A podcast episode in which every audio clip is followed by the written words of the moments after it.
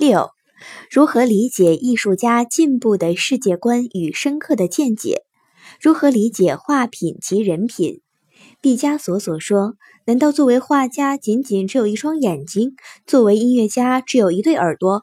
作为诗人就只有一句心琴？相反，艺术家同时也应该是一个政治家。他会经常感觉到与他有关的悲欢事件。绘画绝不是为了装饰住宅，它是抵抗和打击敌人的战斗武器。你如何理解这句话？”进步的世界观决定着正确的创作目的与创作动机，影响着作品的格调与品味。艺术家的思想见解不仅应当是进步的，还应当是深刻的。只有具备正确而深刻的见解，才能把握和揭示出生活深层中的本质和规律来，也才能创作出有生命力的艺术作品。艺术创作最极平庸，而思想的肤浅正是导致作品平庸的根本原因。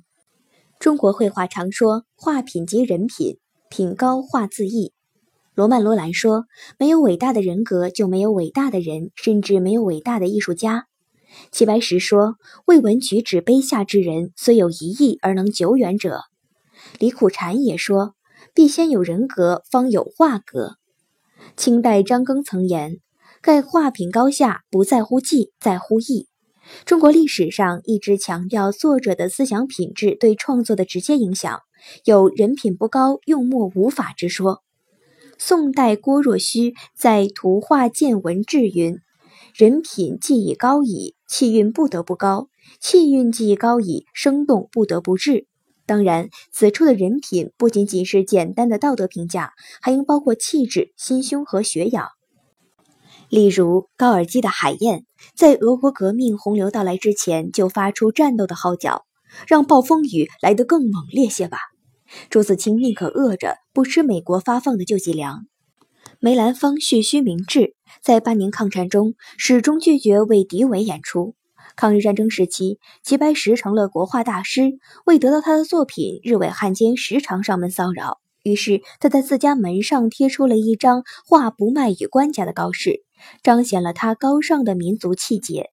据说，当德国法西斯占领了巴黎之后，一位德国军官在看到《格尔尼卡》这幅画后，问毕加索：“作品的作者是谁？”毕加索愤怒地回答道：“这是你们的作品。不要人夸好颜色，只留清气满乾坤。”这首著名的咏梅诗为元代画家王冕自题墨梅图上。这首诗不仅反映了他所画的梅花的风格，也反映了作者的高尚情趣和淡泊名利的胸襟，鲜明地表明了他不向世俗献媚的真坚贞纯洁的操守。达利的超现实主义作品《内战的预感》作于1936年西班牙内乱之前。达利运用超现实主义的手法，以一个巨大的残缺的人体象征受难的群众。大地上撒满了土豆，象征着西班牙荒芜的土地。所有这一切都是对战争的有力的控诉。表现主义画家蒙克的《呐喊》等流露出的对西方现实政治的深度厌恶。